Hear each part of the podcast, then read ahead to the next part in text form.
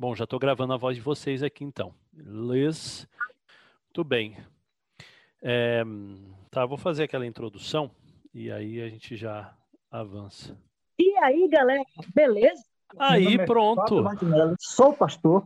E você está no Teolocast de número. Que número que é? aí, é? 42. Aí, exatamente, o que eu falei.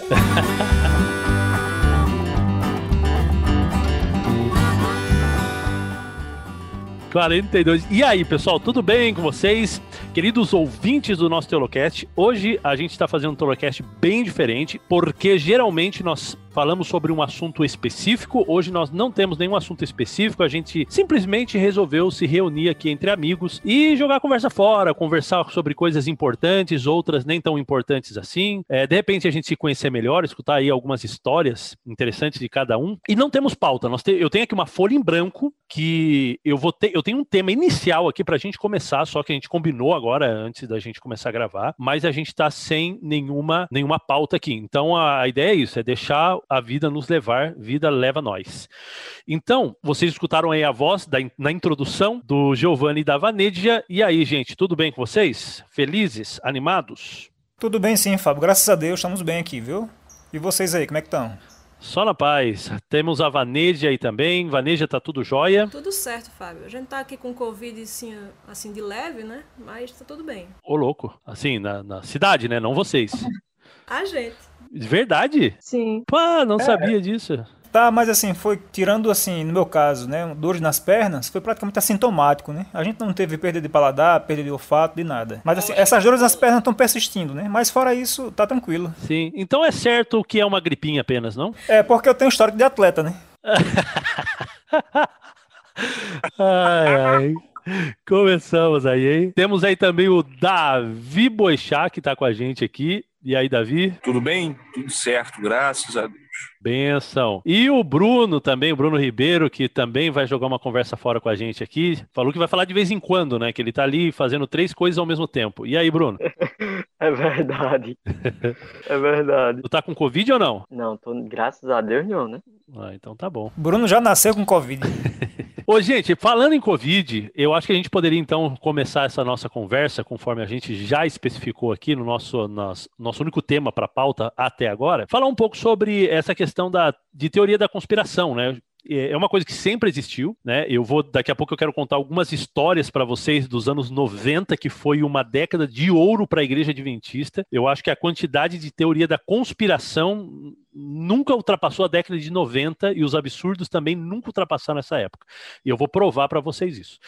Então, mas a gente, com o Covid, com tudo isso que está acontecendo e tal, é, foi a oportunidade, né, para o pessoal da teoria da conspiração começar as suas teorias, as suas, seus esquemas, né, de, de, dominação mundial aí da parte de alguns governos ou de alguma coisa ligado à, à, religião, maçonaria ou seja lá o que for. Nossa, isso daí é um é, é, é um espetáculo, né, a parte porque os absurdos que surgem é impressionante. Vocês conseguem se lembrar, assim, de alguma coisa bem absurda que, que surgiu aí nessa época da pandemia? Duas palavras. Josué Irion. Ah, não. Pandemia, pensava que era nos anos 90. Ah, mas conta aí. Que, ah. que, quem que é esse camarada aí? Josué Irion era um cara e menino ele aterrorizou lá, assim que eu entrei na igreja, na, na adolescência, tinha um, umas fitas VHS desse cara falando de mensagens subliminares. Menina, era um negócio assim que a gente ficava com medo. Teve uma, uma pessoa que tinha essa fita, essas fitas lá na igreja que eu frequentava e ela passou assim, gente, olha, é, tem uma coisa muito séria pra gente passar hoje aqui na igreja, tal. Eu falei com o pessoal, o pessoal vai passar depois do culto. A gente ficou depois do culto horas assistindo essa fita. Horas, eu não sei, mas assim, ficou quase uma hora, eu acho, assistindo essa fita depois do culto. E o pessoal não queria sair, tava todo mundo assim empolgadíssimo lá. Ela disse que ela tava com essas fitas na bolsa e tava no, no ponto de ônibus e tinha uma família assim, né, e a criancinha falando para comprar negócio do Mickey e tal. Mãe, compra, não sei o quê. Aí tá certo, filha, vou comprar. E ela disse que ficou com aquela angústia, o Espírito Santo incomodando ela para ela falar alguma coisa. E ela se arrepende muito porque ela não falou. E eu, e eu ouvindo aquilo ali, eu, rapaz, que droga, o Espírito Santo incomodou a pessoa e ela não falou. Hoje eu digo, graças a Deus, né? O Espírito Santo incomodou para ela não falar. Tava o diabinho falando, fala, vai, fala alguma coisa para essa família, destrói a, a, a infância dessa criança aí. E, e, graças a Deus o Espírito Santo falou para ela não falar, ela não falou. Mas enfim, era coisas assim, dizendo todos os desenhos, né? Todos os desenhos, era os desenhos da Disney, era Barney, né, dinossauro, tinha falando sobre Scooby-Doo, um monte de coisa assim, e todos, ele falava, né, no, no DVD, no, no VHS, né, todos é, os funcionários da Disney são gays e lesbianas, não ah, sei o quê, e eles se reúnem lá, tem uma sala lá que eles se reúnem para fazer uh, negócio, rituais lá, enfim, para consagrar as fitas, consagrar todos os produtos que saem da Disney, enfim. E como que a nossa igreja comprou essa ideia, né? Impressionante. Porque esse camarada ele não é adventista, né? Esse Josué Yuri aí. Então... Ele era missionário batista durante uma grande parte da vida e eu fiquei curioso para saber que enfim levou recentemente. E ele está em algum país sul-americano, é presidente de um ministério, de uma igreja com uma pegada aparentemente neopentecostal. O que me chama a atenção na, na, teoria da conspiração, nas teorias da conspiração com roupagem cristã, são duas coisas em especial. A aderência que elas têm, que é maior do que a, as panelas antiaderentes né, que a gente compra, como elas atraem o povo, é, como Vanedia contou na, na história dela, as pessoas são muito propensas a ouvir e receber a, as teorias da conspiração, normalmente, e teorias de, de, diversas naturezas, né? sejam as midiáticas, sejam as científicas, que ficaram em voga agora com, com o Covid. E, em segundo lugar, como as teorias de conspiração criam é, um mosaico teológico, sabe? As teorias da conspiração elas são é, ecumênicas ao extremo, que elas conseguem unir membros e crentes de tudo que é tipo de tradição, separados pelas suas doutrinas e crenças distintivas, acabam se chegando e se aproximando em torno dessas questões duvidosas. Né? E o que me faz confirmar, uma vez que o, o ecumenismo é um negócio que só acontece quando você arrebenta com muitas doutrinas né, para criar um denominador comum, que as teorias da conspiração são realmente um falso evangelho. Elas são uma, uma forma alternativa de, de ver a vida, é uma cosmovisão é, intrincada, mas mas elas são realmente um, um, um filtro para leitura do mundo que muita gente adota e, e, parece satisfeita com isso. Né? É que essa, ade essa aderência também, eu acho que essa aderência também que você está falando, Davi, ela vem muito do, de, do, de, um senso falso, né, obviamente, é um senso falso de segurança e também de você fazer parte de um grupo seleto que não está cegado pelo, pela conspiração lá que, que, que, eles estão tramando, né? Então você descobriu. Eu lembro que eu assisti no, naquele programa lá do Danilo Gentili, o pessoal do Terra Plana, ele, está, ele convidou o pessoal lá e foi assim, foi muito show de bola, foi uma comédia, né? Então, eles repetiam, né? Várias vezes eles repetiam, olha, porque eles não, quer, eles não querem que vocês saibam que a Terra é plana. E o Danilo insistentemente perguntava para eles, mas quem são eles? Né? E, e nunca foi respondido quem são essas pessoas do mal que fazem questão de enganar as pessoas dizendo que a Terra é redonda quando na verdade ela é plana. Então eu acho que dá esse senso de liberdade. E dentro do meio cristão, dentro do meio cristão, isso daí é muito forte também, né? É, você saber que é. Porque nós sabemos que existe um conflito entre o bem e o mal. Então, você materializar esse conflito é, em governos, em estratégias ocultas, tal, te dá também um senso de, de segurança de que você não vai ser enganado, entendeu? Quando na verdade o que Satanás está fazendo é enganar você de outra maneira. Não, e essa ideia assim de você ser uma pessoa especial que conhece uma verdade escondida que poucas pessoas conhecem, né? Dá, dá esse senso de você fazer parte de um grupo seleto. E o ser humano tem essa necessidade de pertencimento, né, a um grupo. E se você pertence a um grupo muito seleto de pessoas que não foram enganadas enquanto está todo mundo iludido, enganado. Você saiu da Matrix, né? Você Exato. tomou a, a, pílula vermelha. Então você é uma pessoa muito especial, né? Então esse senso de que a gente não é, não passa de um grão de areia no universo, isso é, é muito desesperador. E se você não não supre isso aí com identidade formada em algo de fato sólido, em Cristo, né? No caso, você vai suprir com qualquer besteira, né? Era o que Chesterton falava, né? Uh, o problema quando você não acredita em Deus é que você passa a acreditar em qualquer outra coisa, né? Então você é acredita bem... em qualquer besteira para suprir essa ausência que a gente tem de, de basear nossa identidade em Cristo. Então você vai basear sua identidade, seu senso de valor em, em coisas assim, né? por mais esdrúxulas que sejam, vai fazer vai fazer muito sentido para você. Você vai conseguir encaixar isso de alguma forma, porque você precisa disso de fato para ser alguém, né? Então assim, teve até uma vez que na época que a igreja estava às voltas com o antitrinitarianismo, né? O pessoal tudo virando antitrinitariano e chegavam é, várias e vários materiais nas igrejas. Os grupos antitrinitarianos mandavam aí, mandavam escondido, né? Chegava no correio de, de anciões, de igreja tal, e aí eles, essas pessoas pegavam e diziam, olha, não mostre esse material para o seu pastor, porque muitas vezes ele também está enganado e não sei o que e tal. Então a pessoa ficava naquele negócio, meu Deus, eu sou, eu sou um agente soviético agora, eu sou né, um espião da KGB, ela, sabe, essa adrenalina que dava na pessoa. E aí muitas pessoas foram envenenadas por isso, né? E, e interessante que grande parte delas, eu acho que todas, se não todas, né, assim, ficavam assim muito embevecidas com esse negócio de trinitarianismo e antes disso nunca tinham aberto um livro teológico da igreja, nunca tinham feito nada, nunca tinham, sabe? Mas agora viraram as evangelistas, as estudiosas, porque aquele negócio é, tranquilo, né? Aquela teologia mesmo que você deveria estudar no dia a dia, para ela não, não atraía. Agora que colocou ela como centro do universo, a pessoa importante, fazendo parte do grupo seleto, aí agora ela vai ler todo o material de antitrinitariano, vai fazer tudo isso, né? Então, assim, ela não, não tinha interesse nenhum, porque isso não colocava ela como alguém especial. Agora que coloca, ela vai.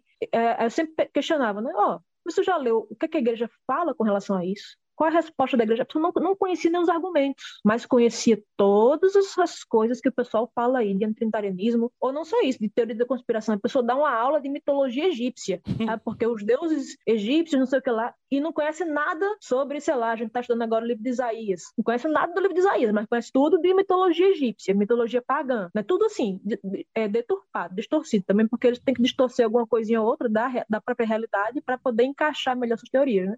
É então, jeito. essas pessoas aí caíram nesse negócio de trinitarianismo e teve um amigo nosso que ele foi chamado para debelar né, um foco desse de trinitarianismo numa igreja, e aí ele pegou, explicou lá pro pessoal e ficou realmente o pessoal convencido, só que tinha uma irmãzinha lá, uma senhorinha, que estava nesse grupo trinitariano, e ela, assim, ela abriu mesmo, assim, para ser bem sincera e disse, olha, de fato, eu não consigo responder a isso que você colocou essas coisas todas, esses argumentos todos com relação à Trindade. Mas eu só sei que, enquanto eu estava aqui na igreja, passei anos na igreja, ninguém me valorizava. Depois que eu entrei no grupo lá do pessoal, aí me colocaram como diaconisa, eu era uma pessoa importante, eu era uma pessoa que, sabe? Aí ela não, não voltou para a igreja, porque ela disse: eu não vou abandonar isso, não vou deixar isso, porque lá eu sou alguém. É mais uma questão psicológica, né? De aceitação e, e etc. E mensagem subliminar? É, vocês também, eu acho que cresceram, né? Aí meio que com esse negócio de mensagem subliminar em volta da gente, assim, eu mesmo, as palestras de, de sábado à tarde no JA que mais enchiam a igreja era quando ia alguém lá falar sobre mensagem subliminar, mostrar ali nos filmes do Rei Leão que aparecia a palavra sexo ali no, na poeira, que não sei o que tinha formato de um pênis e não sei da onde. E queria que o Bruno falasse sobre mensagem subliminar, porque ele é um cara bom para isso aí. Eu odeio isso. Mas tinha, tinha um, um, uma coisa que envolve, né, essas, essas maluquices aí, essas doidices, é, que eu tava lembrando, que é como isso atrapalha, sabe? É, essa semana eu trabalhei com meus alunos lá do Cidade Viva, um texto de um filósofo, é claro que o cara é muito exagerado, né? Chamado William Clifford, chamado Ética da Crença, né? E aí, basicamente, a ideia do texto, que é um texto maravilhoso, exagerado, mas maravilhoso, é que é, existem coisas que você não tem o direito de acreditar. Você não deve acreditar. Eu trabalhei isso com os meninos do oitavo ano, né? Porque, seja porque você não tem evidência suficiente, seja porque ao acreditar naquilo você vai é, danificar algo, colocar a vida de, de, de pessoas pessoas em riscos, etc. Então, por mais que você seja sincero na sua crença, por mais que você piedosamente acredite nela, você não tem o direito de, de acreditar em determinadas coisas, né? E foi bem legal a discussão com os pirraia. E eu acho engraçado isso porque é o seguinte, essas doidices aí de conspiração, etc., acaba atrapalhando muito, sabe? E atrapalhando coisas boas, porque assim, a, a principal, digamos assim, uma das principais coisas ruins que essas porcarias trazem é poluir de algum modo, como é que a gente pode dizer? Ele polui a confiança da gente em boas histórias, em boas ficções, por exemplo, em coisas que são realmente de valor. Então o povo na igreja não, não sabe se, eita, Será que eu posso ver essa história aqui de contos de fadas ou não? Será que eu posso ver esse desenho animado ou não? Será que eu posso ver isso ou não? Coisas que edificariam as crianças, de fato. Coisas que, digamos assim, é, é o, aquilo é o tipo de literatura que edifica, ali tem bons exemplos, etc. É, agora é simplesmente jogado na lata do lixo. E por isso que eu sempre me mordi com essas coisas, sabe? Quantas histórias. Aí, sim, qual é o dano disso? Né? O dano disso é que os pirralhos é, crescem com a imaginação atrofiada, com a mente atrofiada, gostando de um monte de porqueira e por isso que eles se, quando adulto, eles se apegam a esse tipo de lixo, entendeu? Justamente por isso. É, o, o, ele, o senso deles é, de imaginação, etc., foi completamente atrofiado na infância. Né? Sobre o, quais são as coisas verdadeiramente importantes, o que é que vale a pena perseguir na vida, etc. Isso aí foi danificado. E isso aí foi danificado por essas histórias. Então, eles crescem adultos que vão atrás dessas histórias, dessas loucuras, e não da, de, de outras grandes histórias que edificariam eles mais ainda. E, Essa questão e, da. Pode falar, é, então, é isso, sabe? Então, por exemplo, se pega um, aquela história que é maravilhosa, meu, aquela do, do rei, que a, a roupa nova do rei, sabe? Que ninguém percebia que o rei tava nu, e aí um pirra e disse, o rei tá nu. E, meu, como é interessante naquela história como ele trabalha o orgulho humano, né? Porque ninguém queria admitir que não via a roupa do rei para não admitir que era ignorante. Mas aí vem um doido, aí sobe no púlpito, aí diz que isso aí é Satanás, não sei o que, não sei o que, não sei o que, não sei o que. As crianças deixam de ser edificadas com uma história sensacional dessa. E aí você, tipo, elas crescem adultos que viram, acham que estão vivendo em MIB, literalmente, né? Uhum. Por elas não terem lidado com a ficção na infância, aí quando vira na, na vida adulta, elas acham realmente que, sei lá, a vacina transforma a pessoa em jacaré, esse tipo de coisa, né? Essa questão da, da ética, né, é muito importante. É, é isso que eu ia falar também, assim, né, num certo aspecto, é que as pessoas que, que se apegam a esse tipo de coisa, elas não têm nenhum temor de fazer falsas acusações. Elas pegam teorias malucas e não tem comprovação nenhuma, e eu acho que entra nessa questão, que elas não têm o direito, por exemplo, de fazer acusações que fazem, por exemplo, a, a funcionários da, da, Disney. Todos são lesbianas e homossexuais e, e sei lá, os funcionários da NASA... Tem pacto com o diabo, tem Xuxa... Pacto, Xuxa tem pacto com o diabo, Vete Sangalo tomava sangue de, de bode, de, sei lá, esse tipo de coisa. As pessoas fazem acusações seríssimas contra o caráter de instituições, de, de pessoas, de, de, personalidades, e se dizem cristãos, né, que está lá nos 10 mandamentos, para você não falar testemunho contra o seu próximo. Mas é, as pessoas não estão nem aí para uma ética, né, para um cuidado, para fazem acusações malucas, sei lá, absurdas e se apegam a coisas assim, a, a, a histórias, narrativas claramente assim, sem condições de, impossíveis de acontecerem, entendeu? Mas estão lá, bem tranquilas, e lá no outro dia vai lá para cantar na igreja, no outro dia vai lá pregar e tal, tendo passado a semana inteira mentindo sobre outras pessoas, sobre instituições. E uma outra coisa importante a falar sobre isso é que essas pessoas não têm uma cosmovisão bíblica, não têm uma cosmovisão cristã, é que leva essas pessoas a fazerem isso. Porque as, o povo acha, né, essas pessoas adeptas da teoria da conspiração, que vivem assombrados e querem assombrar os outros, elas não acham que Deus governa. Elas não têm um conhecimento bíblico que Deus está no, no, controle de tudo. Então, elas acreditam mais na, na, na, na em Satanás, mais no poder de Satanás, né, no mundo assombrado pelos demônios, do que no poder de Deus. Então, na verdade, essas pessoas aí, lá, acho que não todas, mas talvez a maioria, nem crente em Deus mesmo, não, não conhece Deus, não conhece a Bíblia, não confia na, na, na soberania divina, e por aí vai, é uma coisa muito séria isso. E você e é sabe qual que é, você sabe para mim qual que é, é, o que mais me convence de que essa influência absurda que o pessoal diz aí, que a mídia, né, seja essa mídia é, dos livros ou as séries e filmes, etc., é, mais assim, para mim não faz sentido o por que não faz sentido, é porque assim, ó, quando você dá uma olhada, principalmente nos no super-heróis, né, da, das décadas bem passadas aí, né? É, Superman, o pessoal da Liga da Justiça, os, os até os X-Men e tal, você vê que são super-heróis do bem. Ou seja, são pessoas que têm uma honra acima de tudo, é, eles entregam a vida pelo mundo, né?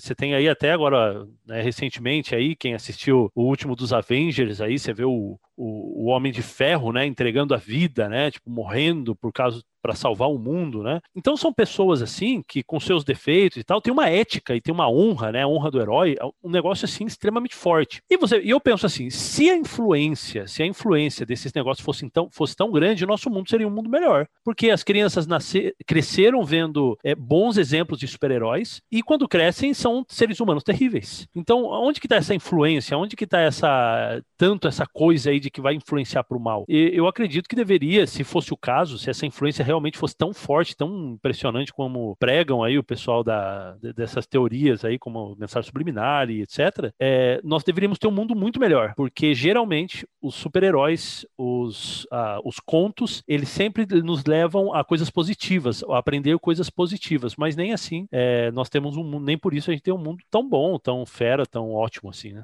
Exatamente. A gente tem assistido, assistido algumas vezes, Ivaned, aqui, um, episódio da Liga da Justiça, que é Ponto de Ignição. Em que nesse episódio, é, Flash ele, ele, volta né, no tempo para tentar. Já quer spoiler, tá? Quem não assistiu aí, dane-se. Tá? É, é, depois você corta aí, eu, eu faço. Deixa claro, é, quem, quem, não quiser, pula aí, pula dois minutos aí. em que Flash vai, volta ao passado porque ele quer mudar o tempo para salvar a mãe dele. Uhum. Aí a gente vai entender isso lá, lá, na frente, mas assim, começa assim, no, no, no, quando, quando ele se dá conta, acorda um dia assim, tá tudo diferente, né? A mãe dele adulta, assim, então ele reconhece a mãe dele e abraça tal. Rapaz, você tá viva tal. Ele deve ter esquecido do que ele tinha feito, né? Uhum.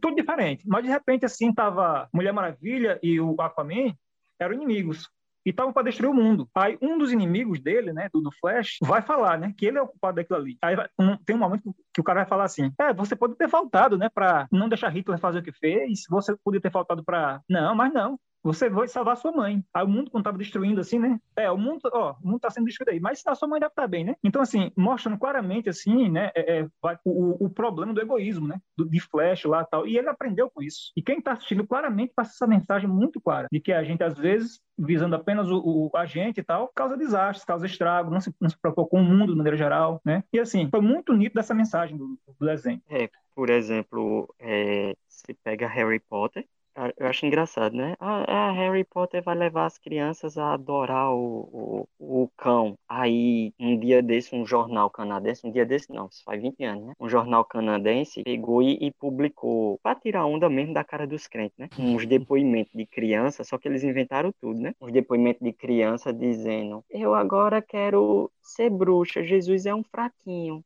É, eu agora quero pelos meus poderes, não mais pelo poder de Deus.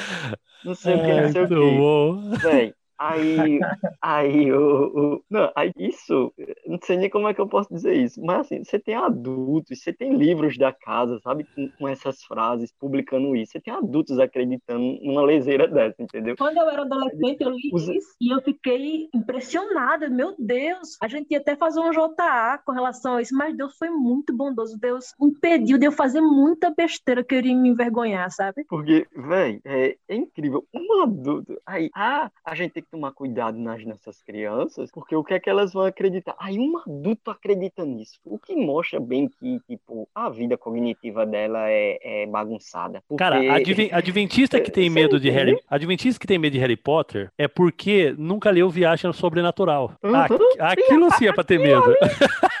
Uhum. É, aí, aí outra coisa, né? Aí você pega o, o livro Harry Potter e, e, e, a Pedra Filosofal, etc. Sabe? Você vê um monte ali de, de exemplos de virtudes que os cristãos têm que inculcar mesmo, sabe? De tipo, de sacrificar o egoísmo em prol do outro. Porque a grande história de Harry Potter é isso. Por que, é que Harry Potter, tipo, Valdemort, ele lançou um feitiço nele, mas não aconteceu nada, né? É, tipo, isso faz mais de 20 anos, então não vou dar spoiler. É, isso não é spoiler que eu vou falar, né? Porque é. a mãe de Harry Potter morreu por ele. É, é uma questão de, de amor. E toda, tipo, todo o mistério do livro se desvenda nisso, né? no final se desvenda no amor. Tipo, a mulher morreu pelo filho, a mãe morreu pelo filho. Por isso que o filho, é, digamos assim, ele tinha um tipo de proteção que outros não tinham. Agora, como é que essas coisas são desvendadas no livro? São desvendadas através de livros, né? Primeiro livro no final, é engraçado, né? Que Hermione chega e diz, olha, o problema da gente é que a gente vai tentar resolver problemas sem conhecer lógica. Esse é um problema dos bruxos, né? Eles pensam que conseguem resolver as coisas sem lógica. Não, a gente precisa aprender lógica. Aí tem um enigma lógico lá que ela vai tentar desvendar, né? Que ela é a mais inteligente. Toda vez que eles têm uns problemas, eles vão na biblioteca é, tentar ler sobre aquilo, aprender sobre aquilo, estudar sobre aquilo. Tudo que eles fazem em comunidade, é, raramente tem ali a do, do, personagem isolado, né? Então, um monte de virtudes boas, né? Aí a pessoa vai e, e dá para a criança é, justamente, é, sei lá, Roger Morneal, o, o que demonstra o problema. E, e um, um, outro pronto, sabe, que eu acho interessante, sabe? por exemplo, com relação à mensagem subliminar, né? Isso é uma teoria naturalista do começo ao fim dela. As mensagens subliminares, elas, digamos assim, elas estão estruturadas num tipo de visão sobre a mente humana que acha que a mente humana é literalmente igual à mente de um pombo, de um periquito, de um gato, de um cachorro. Ela funciona por meio de estímulos e respostas. E, e, e mais, acha que você consegue passar um conteúdo, que isso é o mais absurdo para mim, você de forma escondida você consegue passar para outra mente através de um disparo de luzes, um disparo de coisas, você consegue passar um conteúdo para outra mente. Nem preciso dizer que isso é uma coisa impossível, né? Mas assim, dentro de uma perspectiva, digamos assim,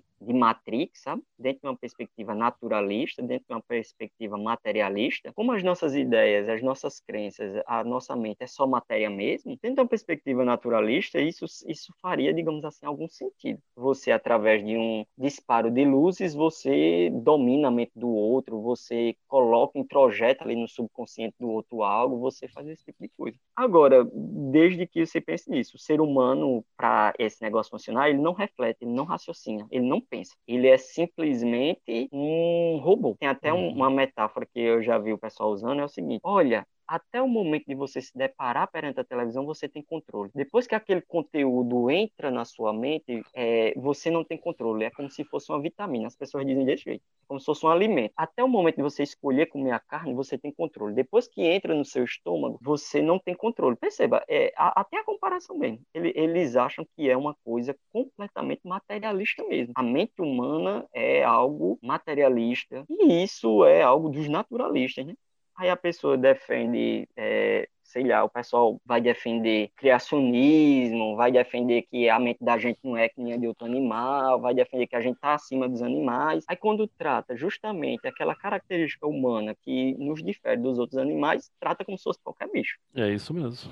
Não, é um absurdo, é um absurdo. Deixa eu contar para vocês a história, vai, que, que para mim é, é, realmente lacra aí a questão da, dos anos 90 como o ano de maior quantidade e absurdos de teoria da conspiração que já existiu nesse planeta até agora. Cara, é, é uma história que eu escutei de um palestrante que foi na minha cidade quando eu era muito criança. E aí, é, anos depois, pensando nessa história que eu havia, que eu, que eu tinha escutado, eu perguntei para minha mãe, né? Eu falei assim, ô oh, mãe, por um acaso, porque eu tava duvidando, é, é tão absurda a história que eu falei assim, não, acho que né, eu era criança, né? Eu acabei aumentando, viajando a ideia, né? E eu falei assim, mãe, veio um cara assim, assim, assado, nos anos 90, e falou sobre isso, isso e isso. Inclusive vendia uma apostila, né, sobre a história dele. Ela falou assim: exatamente, tudo isso aconteceu mesmo. Então não foi coisa da minha cabeça, de acordo com a minha mãe. Mas olha só a história do cara. O cara dizia, é aquele esquema lá do Triângulo das Bermudas. Não sei se vocês lembram, né, que teve uma época aí que, vixe, Triângulo das Bermudas é era terrível, né? Então ele começa, né, a palestra dele lá contando sobre é, alguns navios, né, que desapareciam ali no Triângulo das Bermudas. Ele vai falando sobre, inclusive, o, é, os navios, né, que, que veio aqui com Pedro Álvares Cabral, né, o, que veio três navios, né, se não me engano, né, Pinta, Nina e Santa Maria. E aí parece que chegou, não chegou os três, chegou só dois, né? Diz aí que um deles também foi aí como que tragado aí por esse por essa parte do Triângulo das Bermudas. E até que ele, né, ele ele descobriu que o Triângulo das Bermudas na verdade, era o QG do diabo. Né? Então, quando Deus lançou o diabo para a terra,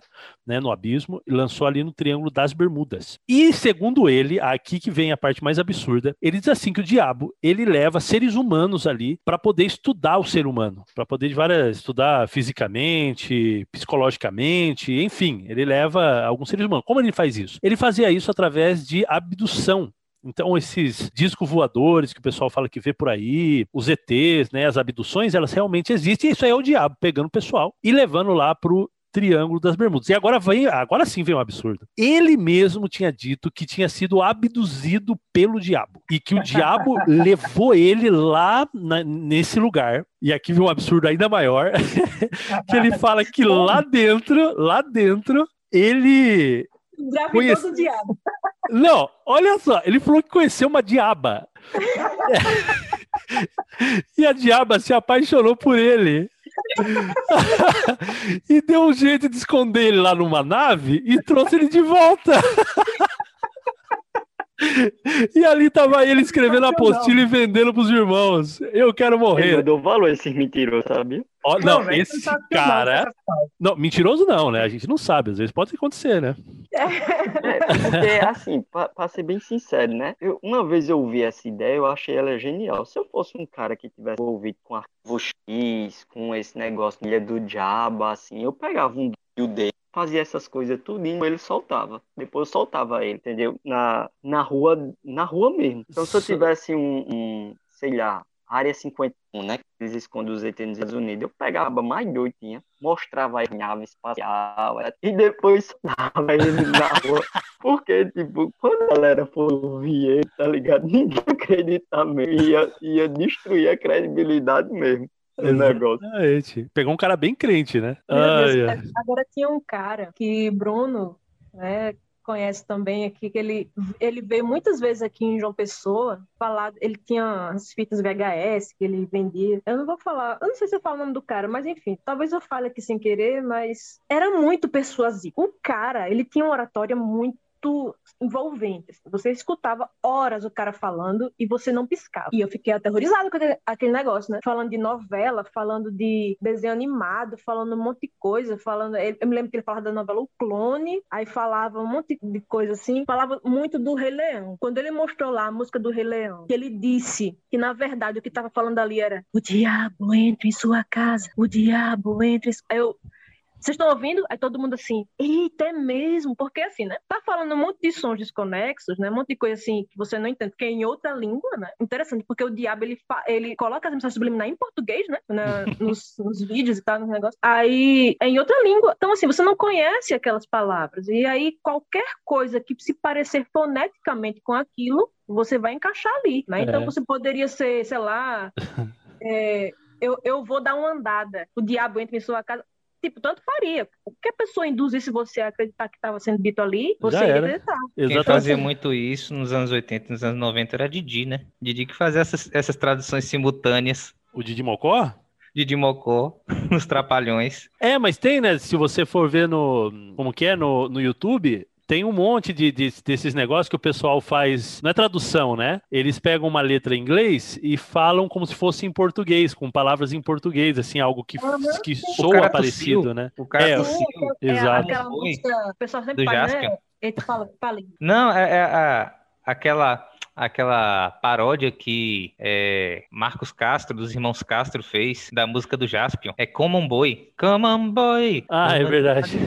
Come on, boy. Ele falou que era como um boi, né? Aí tem a tradução. Sim. Não, é igual, é igual aquela galera que fala assim: Ô, vocês viram, né, que se você pegar a Coca-Cola ao contrário ali, contra a luz, né, a, a coisa lá, fala alô diabo, né? Com coisa que a Coca-Cola é uma empresa americana que nem imaginava no Brasil quando foi criada, e, e- mas o diabo fez especificamente para os brasileiros saberem que ali tá alô diabo. Eu acho que um dos primeiros, um das primeiras, como é que chama? Antigamente chamava, chamava hoax, né? Os primeiros desses boatos, assim, era aquele negócio do filho do Dido, né? Ah, é verdade, de- nossa. Era Dido, Ele- Dido, era filho do diabo em latim, Exato. ou era em outra língua aí, não sei. É. Não, um- minha mãe, minha mãe jamais comprou para mim uma fidudido. era exceções, né? Porque, tipo, geralmente era em português que tava as mensagens subliminares. É, é igual ao americano, que há, tipo, todo. O cara pode vir do outro lado da galáxia. Ah, sempre falam inglês, né? Todo. Não, Eles tinha, vão pra. tinha Oi. um, um inglês que era da maionese Hellmann's. ah, é Sim, sim. verdade. né? Só que Hellmann's era o nome do, da família do cara que fez a empresa, né? Hellman é alemão, não é, não é inglês. Só que Tanto era dois N's, O homem, o homem do inferno.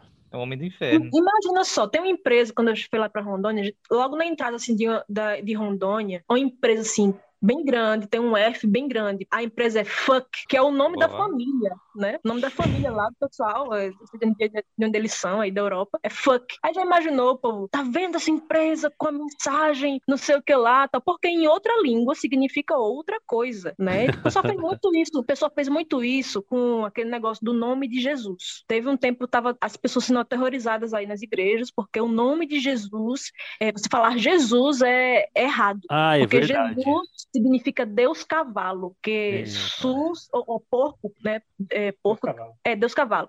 Porque em, em outra língua aí, G significa cavalo, uma coisa assim. Aí, tipo, você ficar decompondo, né, as palavras. É, não, porque isso aqui significa tal coisa em uma língua, isso aqui significa tal coisa em outra língua, né? Eu Ah, mas, descobri... mas recentemente agora, esse negócio do avatar aí do, do, do Facebook aí, o pessoal enlouqueceu também. Sim, sim. Eu descobri que o meu nome, Vanédia, pelo menos assim, a, a pronúncia, é, no italiano, significa perdida, né? E aí, Ah, aí já imaginou Está se alguém, se alguém descobre, se eu, digamos que eu vire famosa, e alguém descobre isso que no italiano antigo, Vanédia, se escreve de outra forma, né? se escreve com dois Gs, né? Em italiano antigo, significa perdida. Tá vendo? Estão, está querendo desvirtuar nossos jovens, porque isso aqui significa perdida. Eu falei para meu pai que Vanédia significa perdida em italiano antigo, o pai ficou assim, oxi, o pai ficou todo assim, né? Disse, Tá vendo, pai? Você vai falar, colocar nome que não existe, aí vai- acaba caindo numa língua aí. Então, assim, essas, teve um cara, ve- veja como é sério isso aí. Aqui se disseminou esses vídeos de um pessoal que falava do nome de Jesus. Uns diziam que era Yahushua, outros diziam que era Yeshua, outros diziam que era um monte de coisa. E aí, esses caras ficaram é, disseminando aqui esses vídeos. Teve um irmão na igreja, e ele era muito influente, passou esse vídeo para outras pessoas lá, e esse cara ficou com medo de orar. Ele não estava mais orando, estava com medo, porque ele estava com medo de chamar o nome de Jesus errado. olha não sabia se era Yeshua, se era Yahushua, se era não sei o que lá. Então, veja, como, como o Satanás é muito astuto nesse sentido de que ele fica inventando um monte de coisa que, no fim das contas, atrapalham. Você acha, não, agora vamos ter a adoração correta. Você para de adorar, né? Então, teve pessoal diz- dizendo aí que a, a única posição correta para orar era de joelhos. Isso é Aí, muito bom Já para escutei isso. Satanás, né? Porque você fica orando menos. Porque quando você não tiver a oportunidade de orar de joelho, você não ora. né? É. Então, fica colocando um monte de, de coisinhas, um monte de, sabe, qualquer negócio, em qualquer vacilo, qualquer passo errado, você já adora Satanás. Então, você fica com medo de fazer qualquer coisa, fica com medo de existir. E você não tem, não tem, sabe, você não tem liberdade na sua vida, porque tudo faz medo.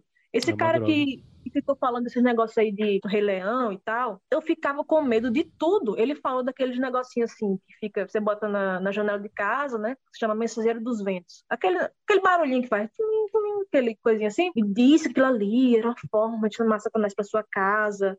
Ele falou daqueles, daqueles anjinhos, aquele negocinho de biscuit que a pessoa tem em casa. Menina, foi um monte de coisa fazendo rapa em casa, nos quartos, todo mundo, para tirar essas coisas que davam legitimidade Satanás agir na sua vida. Ah, Então, assim, você fica com medo de comprar qualquer marca, né? E você acredita em tudo, no fim das contas. Teve uma. Bem antes disso, teve um ancião que leu na igreja, assim, um negócio da. Procter Gamble, né? Não sei se você se lembra desse, desse boato aí que teve. Não. Procter Gamble era o dono, era tinha um pacto com o diabo e ele falou isso num programa de televisão nos Estados Unidos. Ninguém sabe qual foi o programa, tá? Mas ele falou isso num programa de televisão, que ele tinha um pacto e contou tudo, né? E aí o, o apresentador ficou perguntou assim para ele: "Mas você não tem medo de perder, né, dinheiro com isso, perder clientes?" Aí ele não, não existem cristãos no mundo suficiente para fazer com que eu perca dinheiro. Aí no final da mensagem dizia: Vamos provar para ele que há sim pessoas cristãs no mundo suficiente para não sei o que lá tal. Aí nesse, nesse negócio aí tinha que parar de comprar fraldas Pampers, né? Que tudo é, é do, do conglomerado, né? Procter Gamble, né? Aham. Fraldas Pampers, Vic Vaporub, essas coisas todas assim. Você fica com medo de, de comprar as coisas, você fica com medo de orar, fica com medo de tudo. Como é que Deus está satisfeito com uma coisa dessa? E como é que Deus tem poder e você fica o tempo todinho com medo de existir? Não, é uma droga isso daí. Isso daí. É uma. É, é muito terrível. É uma cortina de fumaça, na verdade, que o diabo usa, né? Rapidinho aqui, gente. É, eu cheguei depois. É, o papo chegou aqui como? Não, né? já, a gente começou com isso e a gente tá nisso ainda. A gente tá aqui. Estamos aqui doidos da vida, nervosos, querendo tirar do ar alguns blogs que existem por aí, porque a gente tá muito chateado. Nós estamos aqui em pleno domingo de carnaval, nós não estamos em retiro, no caso meu de Giovanni de Bruno, nós estaríamos na consciência cristã, nós estaríamos jogando conversa fora lá. Então, as conversas fora que a gente joga, jogaria no retiro, lá na consciência cristã, em algum outro lugar, a gente está jogando fora aqui agora, entendeu? É isso aí. É, retiro, na verdade, é um grande momento da gente contar histórias de terror. Não tem aquela história que você conta na morrendo de medo, não sei o quê. Pronto. Essa daqui. É, isso, isso eram os retiros da minha adolescência, né? Então, assim, a história de terror era, olha, sabia que Xuxa tem um pacto e teve um paquito que falou, contou tudo e que não sei o quê. Eram essas Que ela não histórias podia fazer sexo, que ela, ela teve, teve Sasha por casar, né, artificial. É, É, mas mas a, a boneca da Xuxa mesmo matou muita Eu gente. conheci, mas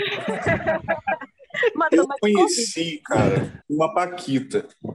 Opa! É, é, é, Vantagem é de minha- morar no Rio de Janeiro. É, Ah, aqui a gente já tem outro nível, né? casa, Diga quase aí. minha vizinha, uns três Rapaz, minha eu era muito criança, mas eu já cobiçava essas paquitas, viu? É, minha mãe tá rindo aqui. É, eu conheci ela. Ela é jornalista, cara. E é, veio a ser assessora de imprensa de um órgão que a gente cobria vez ou outra. E a vontade que dava era de perguntar como é que era lá, né? Vocês tinham que é um negócio que os animais antes. tanta história, então aí você fica pensando, poxa, eu vou, vou falar. Aí eu, com muito bom senso, o pouco que eu tenho, não perguntei, mas a vontade que dava era como é que era lá, né? Porque, poxa, as teorias de conspiração, elas usam de vários artifícios bons de forma equivocada. Porque normalmente o cara que cai nelas não tem nem perícia suficiente para falar sobre as coisas que está falando. Então, ele se utiliza de muitas ferramentas úteis, por exemplo, o estudo é, quase que lexical das palavras, mas ele não, não tem muita noção. O cara muito mal português fala, mas quer fazer uma avaliação profunda de como é, é, é, surgem as expressões. Né? Pessoal, movimento negro, por exemplo, tá- que está com essa mania recentemente. Né? A palavra mulato vem de mula. Logo, se você usa mulato, você está chamando um, mestiço de mula, enquanto existem boas explicações para que a palavra mulato tenha origens ou no latim ou no árabe, para significar algo mesclado, tal como mulato é. né? Não é um xingamento que tem a ver com um animal, mas é, é- é que tem a ver com uma mescla entre Eu etnias, mulato, eu sempre A lembro-. A referência da minha cabeça quando fala mulato vem daquela ave. Não tem uma ave que chama mulata? Talvez a sua região, eu, eu, eu não me conheço, eu não, não, não conheço. É, sempre, sempre vem tipo um, um papagaio, uma ave, uma ave colorida, bem bonita, assim. Essa é e a, a referência. Não, e, e- e aí a gente, Faz a gente consegue sentido, perceber Mestiço. A gente Tá consegue perceber nas, nas teorias de conspiração algumas coisas que essas pessoas é, é, que as pregam não consideram. Por exemplo, você tem um animismo muito grande nas teorias de conspiração. Eu diria um animismo é, em relação a objetos e coisas. Ter tal objeto é uma janela, uma porta de entrada para o inferno. Então, o diabo age através do objeto. Isso pode ser, sei lá, um filtro de sonhos. Né? É uma coisa que realmente, quando a gente para para pensar no que ela significa, na cultura em que ela foi inserida, não é algo bom. E não é algo que faz sentido que um cristão traga para casa com aquele propósito. Por quê? Porque significa algo alheio à revelação de Deus. Agora, aquele objeto em si tem poder para desvirtuar uma família, para destruir uma casa, para eh, ser de fato um, um caminho para o mal? Não. Então, a, a- a razão de não usar, caso nós queiramos lidar com isso, não é porque aquele objeto é um acesso rápido, um atalho para o diabo chegar na sua casa. Então tem essa coisa do animismo muito forte. E a segunda, que eu diria que já é um movimento cristão, é o gnosticismo. Eles creem ter e dominar uma mensagem que é urgente, ou seja, está num sentido escatológico e que deve ser dada aos iniciados e que ela, é, com isso, tem um poder assim de, de libertar pessoas. né? O cara começa a atribuir a mensagem de conspiração que ele tem um papel que ao evangelho pertence e ele acaba subvertendo as mensagens que realmente importam. Então, é, é, um exemplo que eu, daria de teoria da conspiração fora das que a gente trabalhou até agora é uma que tem, tem estado em voga de uns tempos para cá, relacionada a tradução da Bíblia. É, não só a tradução, como a, a, transmissão da escritura até aos nossos dias. Um adventista, inclusive, né, o Walter Veit, ele se apropriou e utilizou as ideias de um, um, brasileiro que não é dessa área específica, que é a crítica textual, né, que explica como o texto bíblico chegou até nós, e ele se apropriando dessa ideia, é, determinou que o texto, é, que a escritura, o texto original da escritura é uma determinada família de textos chamada textos receptos. E essa é a Bíblia de verdade. Quando uma análise fria e simples da história mostra que isso é uma ideia completamente equivocada, sem pé nem cabeça. Mas a gente não Mas tem nem que ter medo, né? Porque a gente já tem a Bíblia White agora, então isso daí é a Bíblia, White foi feita, a Bíblia White foi feita numa dessas bases, né? De Exatamente. o texto dos receptos é o texto que Deus deu. Então o cara cria uma teoria muito louca. Né? O texto dos receptos, ele é, é quando a, a, avaliado historicamente, ele é um, um, um, trabalho com manuscritos tardios, manuscritos que são, salvo engano, a, a partir do século VIII, material, século VIII, material tardio, com, com, poucas evidências, um trabalho que Erasmo fez é, de forma rudimentar, é, andando ali pelos mosteiros da Europa. Hoje a gente tem manuscritos descobertos né, nos contextos em que foram copiados, no Oriente Médio. Né, o texto crítico se utiliza desses aportes de textos muito antigos para fazer correções, tirar adições que foram feitas por copistas, etc. Mas não, o cara acredita numa teoria de conspiração porque não é nem feita por um crítico textual. É, não existe crítico textual vivo na atualidade que acredite e repude ao texto receptos a pureza que esses caras determinam que ele tem e vão, vão dizer que, olha, um que crítica textual vai se falar que, olha, são variantes aqui, são variáveis, você não tem um comprometimento tão grande assim do texto em relação ao original as doutrinas não são afetadas, muito pelo contrário, elas tornam-se mais confiáveis quando colocadas sob o escrutínio da crítica textual. Os caras vão falar que a verdade de Deus está sendo modificada pelo texto crítico, que o texto crítico está sendo destruído. Né? O texto crítico está destruindo o trabalho de Erasmo. Só que Erasmo era católico, Erasmo nem protestante foi, sabe? E, e, e ficam criando essas teorias de conspiração que vêm para a igreja e gente que nunca, nenhum comentário bíblico comprou, começa a falar de crítica textual com uma propriedade maior do que o Wilson Paroski, que é o maior especialista em crítica textual, provavelmente hoje, da América Latina. Né? Tanto está dando aula nos Estados Unidos. Mas o cara se enche de um pretenso conhecimento que não tem e que nem com, como sustentar tem. Né? Bem isso. É... Porque não tem quem defenda. Né? Não existe crítico textual hoje que defenda. Tem esse brasileiro, que se não me engano é filólogo, esqueci o nome dele agora. Apesar de brasileiro, ele na verdade é, é radicado nos Estados Unidos, os pais eram missionários e ele tem um sobrenome exótico, não me lembro agora o nome. É triste, é, porque as pessoas vão por um caminho. Oi?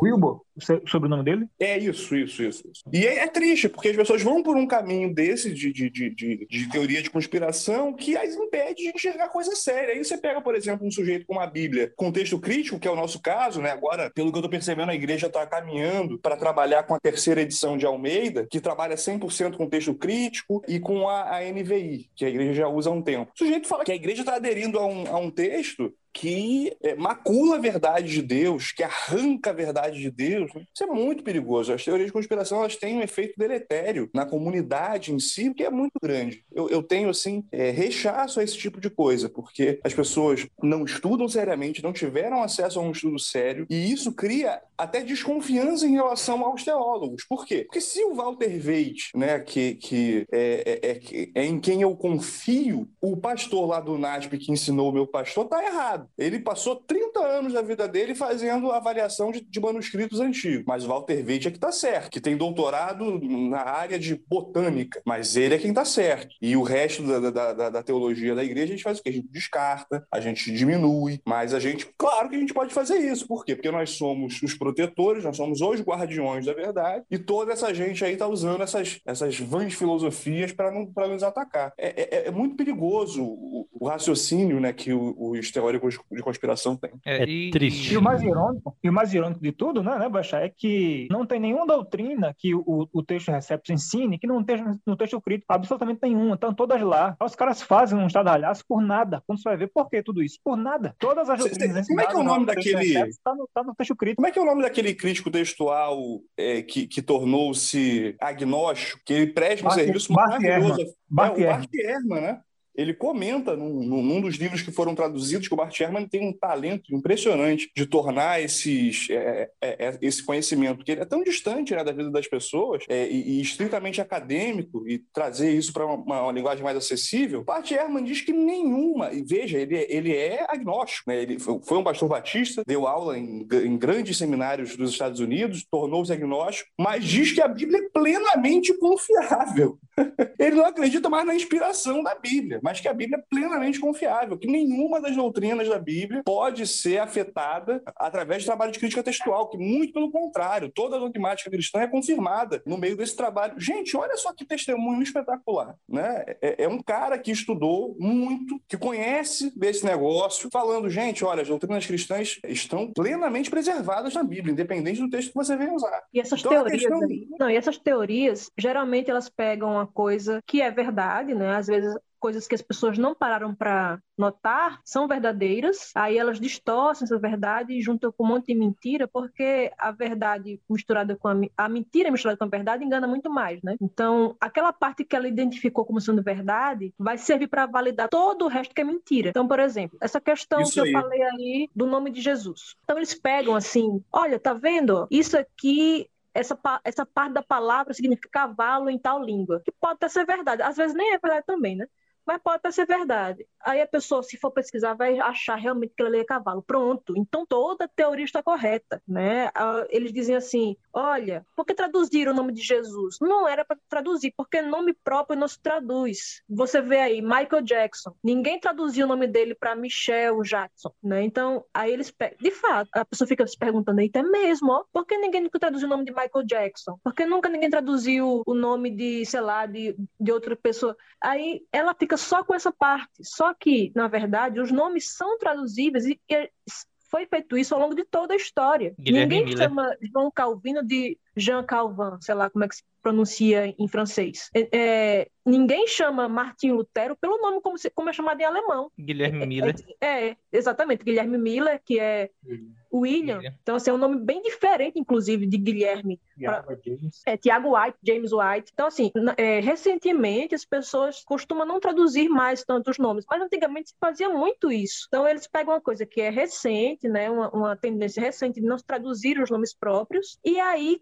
colocam toda a teoria baseada numa coisa que é meia verdade. E as pessoas caem muito facilmente nisso, né? Como falou, acho que foi Mark Twain, né? É mais fácil convencer, é mais fácil enganar as pessoas do que convencê-las que elas foram enganadas. Porque você convencer a pessoa que ela foi enganada é uma questão que vai mexer com o, o brilho da pessoa, né? Com o orgulho da pessoa. Opa, não quer dizer que eu fui feita de besta? Não, então ela prefere continuar com aquilo para não dar o braço a torcer, né? Então é uma questão também, como o Bruno falou antes, de, de orgulho. É, é, mexer com o orgulho da pessoa é algo muito caro a ela. Então, assim, primeiro que é uma questão de senso de pertencimento, como eu falei, uma questão de senso de valor e uma questão de orgulho, né? É, e, e, tudo isso, assim, essas mensagens subliminares, ou, mensagens essas teorias da conspiração, elas têm todas uma aparência de piedade, né? Nossa, eu não vou falar o nome de Jesus errado porque eu não quero ofender Jesus. Quem quer ofender Jesus? Ah, por que, que eu vou ter um objeto que acelere, né?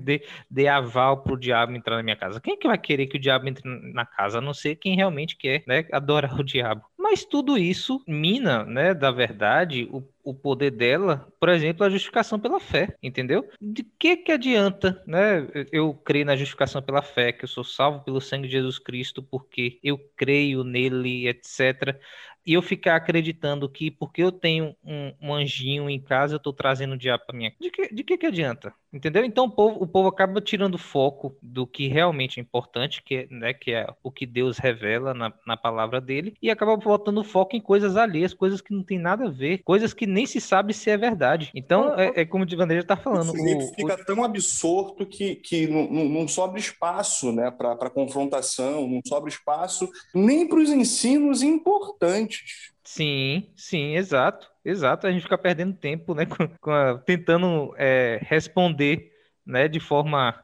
convincente essas coisas, de forma é, que para realmente convencer a pessoa, né? E a gente acaba deixando de focar naquilo que realmente importa, né? Que é, é estudar a palavra de Deus, aprender o que Deus tem a nos ensinar na palavra dele. É, assim, eu discordo é, parcialmente provavelmente da maior parte de vocês, do que diz respeito à cultura pop, etc. Tenho uma posição uh, que não, não chega a, ao conservadorismo adventista em relação a ele, mas eu consigo entender que, em parte, a resistência que existe a muito da cultura pop não, não, não na realidade talvez faça um pouco sentido. Não é uma coisa que eu me dedico tempo a, a pensar em etc, mas eu acredito que realmente há pessoas que ficam e isso não é, pelo menos na minha experiência pessoal, com os amiguinhos de colégio e tal, ficavam completamente entregues a, a, a, esse tipo de ficção, sabe? Então, no, no que foi falado, não consegui, é, a, naquele momento, comentar. Eu entendo que existe um efeito deletério desse tipo de coisa. O Bruno, que vai ser o próximo, acho que agora falar, poderia comentar um pouco a respeito eu tenho um pouco de dificuldade com essa coisa de, de ao mesmo tempo em que eu vejo que lidar com a cultura pop de uma forma muito, muito radical, condenando no atacado, é, me parece também que os dois extremos eles não estão lá muito corretos. Não estou sendo muito coeso, mas eu acho que está dando para entender eu não consigo ter a, a, perspectiva que aparentemente vocês apresentaram de que realmente não há efeitos é, deletérios num conteúdo que vem sendo consumido por aí, né? o poder de influência que a, a mídia tem sobre as pessoas. Acho que tem um pouco a ver com isso. E já dando continuidade ao que eu, realmente queria propor, é o seguinte: eu acho que todo mundo está com o coração aberto a novidades, sabe? Tá, e, e, isso pode ser também um dos grandes pulos do gato que possibilitam as teorias de conspiração ganharem tanto espaço. Que as pessoas estão com o coração aberto propício, propenso a aprender novas coisas. E nós, como crentes, perdemos a oportunidade de trazer ensino correto para as pessoas e quando fazemos isso, é, deixamos de agir, né, pecamos pela omissão de não ensinar, elas se tornam mais propensas a ouvir. Por quê? A primeira vez que o cara vai ouvir sobre crítica textual vai ser através de um Walter Veite da vida. Então, aquele, aquele poder do novo, da descoberta, já vai ser usado para deturpar o negócio. O cara vai conseguir perceber uma variante textual e vai falar: olha, ninguém nunca falou sobre variante textual para mim. Logo, se esse cara é quem está me apresentando isso, ele está com a verdade, enquanto não está. Então, acho que a gente também eh, precisa ter essa coisa da vanguarda no ensino. O, o, o, a única coisa que a gente vai perder é que a gente não vai ter o espetáculo de mostrar aquilo como inédito, como algo super interessante, né? Isso pode despertar muita, muita indiferença, né? Coisa que a, a teoria da conspiração, pelo apelo que ela tem à ação, é, acaba sendo mais eficaz. Né? Mas eu acho que a, a teoria de conspiração é uma, é uma, oportunidade, especialmente quando ela tem a ver com doutrinas cristãs, é, da gente ensinar corretamente antes de que as pessoas ouçam, sabe? Que elas sejam vacinadas. Então, é, por que confiar na Bíblia? Né? E, e ao invés de a gente ir por aquele caminho de é, texto-prova, textos que falam sobre a inerrância da Bíblia nela mesma, da, da gente ir só por esse caminho, a gente mostrar né, como ela é cientificamente precisa no sentido de transmissão do texto e é como ela é confiável para nós. Isso pode ser, para muita gente, é, é, é, tedioso, mas a gente vai ganhar o efeito do efeito, vai ter um efeito surpresa ao nosso favor.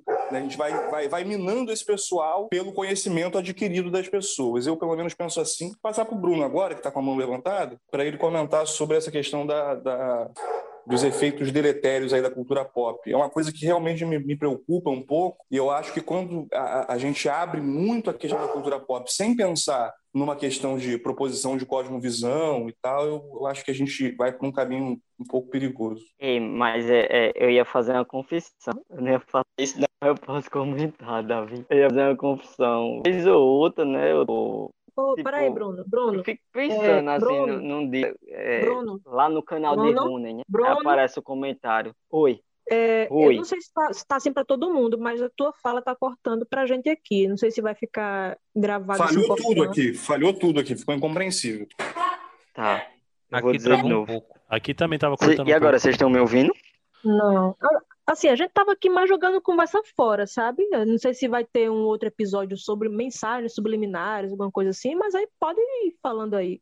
Ah, tá. Enquanto o Bruno não volta, alguém, alguém gostaria de comentar o que eu falei, que é realmente uma questão que, para mim, pesa. Eu acho que de. É, a- ainda que eu acho que ainda ainda que e eu, eu entendo que isso seja correto assim ainda que a gente deva ter uma abertura maior porque por exemplo quando o cara vai por esse caminho ele vai excluir da vida dele C.S. Lewis ele vai excluir Tolkien ele vai excluir se ele for mais radical por uma ideia de que de que toda a ficção não presta ele vai excluir por exemplo um livro como Peregrino e se você for levar a sério que toda ficção não presta como muita gente fala você teria que excluir todas as as parábolas e, e- e outras narrativas fictícias da Bíblia. Mas eu percebo que não há um filtro para a gente falar, cara, olha, tal série está transmitindo valores que são maus, são vis, são demoníacos, satânicos. Que uma grande parte da cultura pop hoje está envolta por uma cosmovisão que é contra Deus. Então, cara, não é difícil abrir Netflix e vir numa série que você fala, caramba, que valores estão que estão aqui que, que prestam, né? Eu tava falando,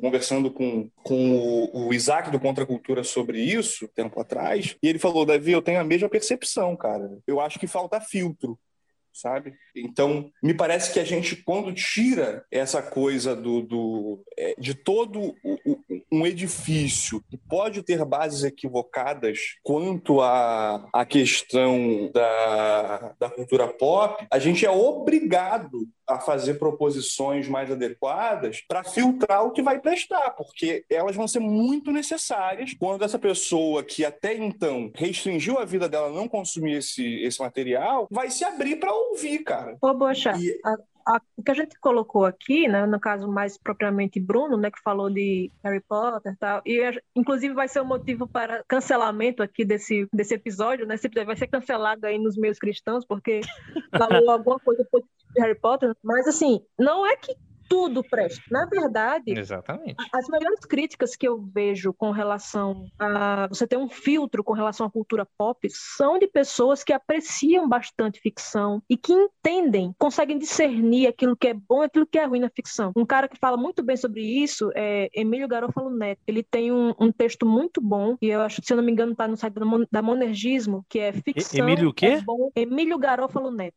Esse cara é muito fera. Assistam os sermões dele, o cara é muito bom. Ele tem alguns livros publicados pela Monergismo. Excelente pregador e excelente escritor também. Só não sabia Sim. que ele tinha envolvimento com cultura pop. Não, não é com cultura pop. Ele fala sobre ficção, né? Não necessariamente cultura pop. Mas ele fala também, assim, já, já- ele sempre vinha para a consciência cristã, né? Já, já ouvi falando ao vivo algumas vezes. Ele fala com relação à, à ficção e menciona um pouco de cultura pop. Mas a, a questão é como ele trabalha a ficção. Ele tem um texto, é ficção é bom para pastor. E aí ele coloca como a ficção ajuda a você preparar sermões, por exemplo, que você envol- envolve mais o público, porque você vai, vai narrar bem uma história, né? Quando você lê bem ficção, você consegue escrever bem, consegue escrever de uma maneira sensível. Então ele vai falando várias coisas interessantes e, e ele tem críticas com relação à, à série, que eu já vi ele falando assim, olha, isso aqui não, não passa bons valores. E assim, quando a gente coloca que tem bons valores na cultura pop, não é que tudo é bom, né? Então, assim, geralmente o cara sai de um,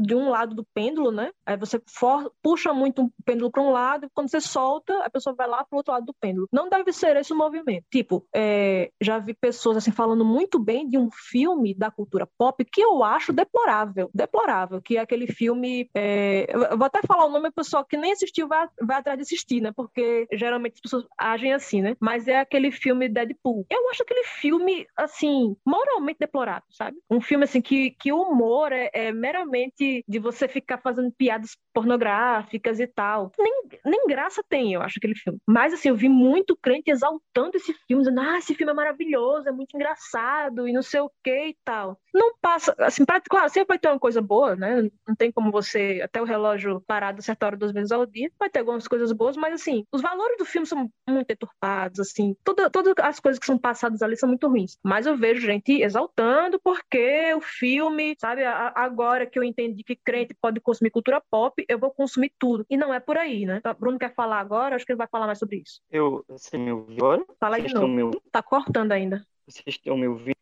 Não, tá, tá cortando. Deixa eu botar na internet do celular agora. Vocês estão ouvindo direitinho? Ainda tá dando umas cortadinhas. Deixa eu ficar só na internet do celular. Vai falando aí que a gente vai, vai vendo se tá bom ou não. Pode ser que quando você contempla muito aquilo, você acaba tendo afrouxando né, os seus, seus valores. Então você acaba normalizando aquilo porque você vê muito Exato. aquilo sendo, sendo, propagado. Isso acontece, né? Então não é uma coisa assim. Então eu, eu creio que uh, essas mídias, esses, uh, a cultura pop em si, ela tem condição de modificar um pouco a nossa mente. Inclusive esses caras, né, eles, eles falam isso, né? Os caras que produzem em Hollywood, os caras, eles dizem que eles mudam de fato a forma como as pessoas enxergam o mundo. Só que não é desta forma assim tão materialista sabe como o Bruno colocou, como as pessoas costumam achar, sabe? Como que se fosse um passo tem... de mágica, né? É, agora, isso é paulatino e a gente precisa, inclusive quando é, Bruno, eu, a gente faz análise de, de filmes e seriados, o pessoal fica, caramba, vocês ficam assistindo esse negócio, vocês não conseguem nem se deleitar no filme pelo prazer de assistir o filme, vocês ficam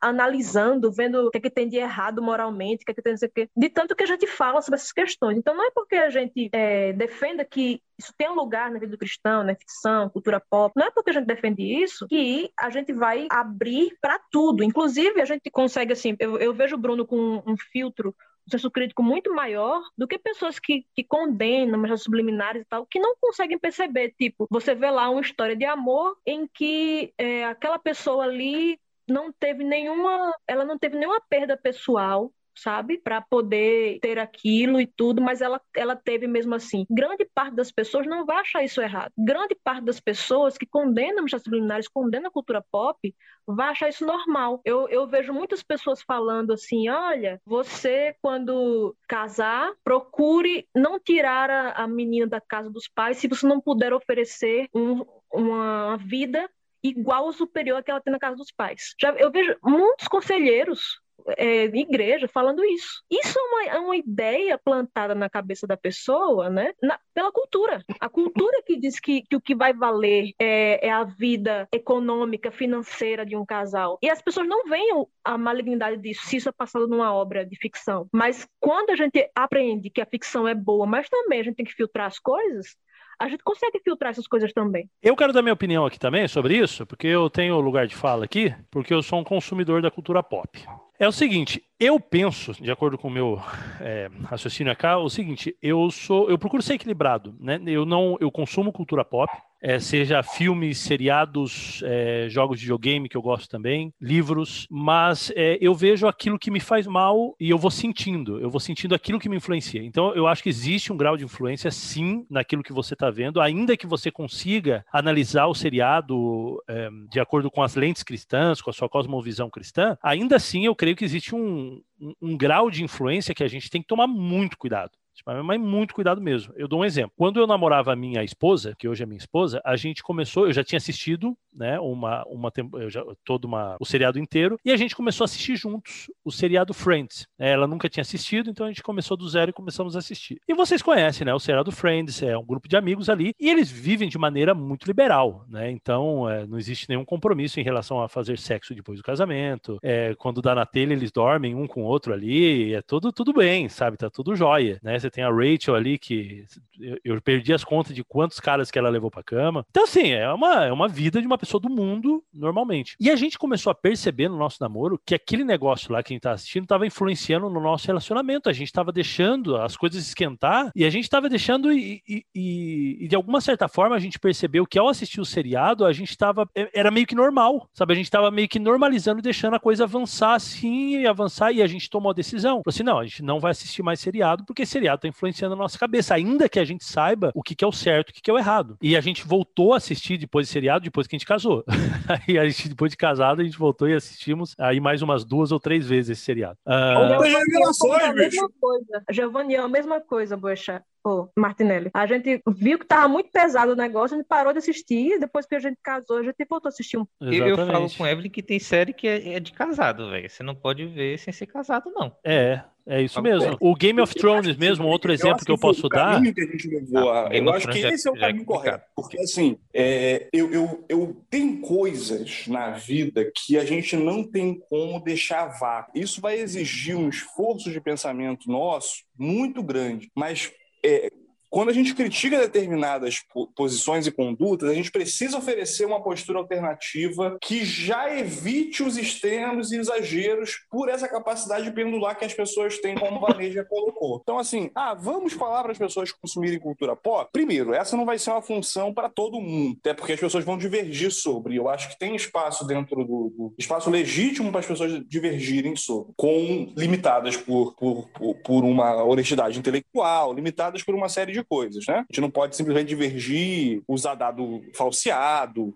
usar, é, é, abrir mão da lógica, etc. e tal. Não é isso que eu estou dizendo. Mas dá para divergir. Mas eu acho que ao divergir, especialmente tendo como centro essa questão que infelizmente se tornou central por conta de muita falácia, e, e, com isso eu concordo com vocês, eu acho que tem que se propor um filtro é, é, de cosmovisão muito grande, o que acaba sendo bom no sentido de você promover uma, uma, um treinamento mais parrudo de cosmovisão para que as pessoas tenham essa capacidade de lidarem com as complexidades que a vida exige, porque isso não tem a ver só com consumir filme ou série, série tem a ver com conseguir avaliar o discurso político, tem a ver com entender as bases do que a gente aprende, especialmente na faculdade. Hoje em dia, eu acho que nem faculdade, desde o ensino fundamental, eu vejo muita coisa, especialmente nas ciências humanas, assim, na escola, que, que seria interessante é, que as pessoas tivessem um filtro melhor mesmo para avaliar. No nosso próprio trabalho também, né? No dia a dia. No trabalho, no trabalho. Cara, Cara esse caso que, que Vanédia colocou de, olha, não case até você ter uma vida